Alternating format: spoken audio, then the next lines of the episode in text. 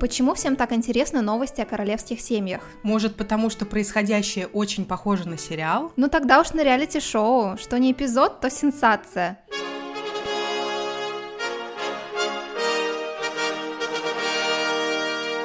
Принц сбежал из дворца. Герцогини поругались из-за Во дресс-кода. дворец проник неизвестный. Бывший король угодил в коррупционный скандал. Принцесса выходит замуж за шамана. У князя любовницы и тайные дети. Правитель присвоил любимому псу титул маршала.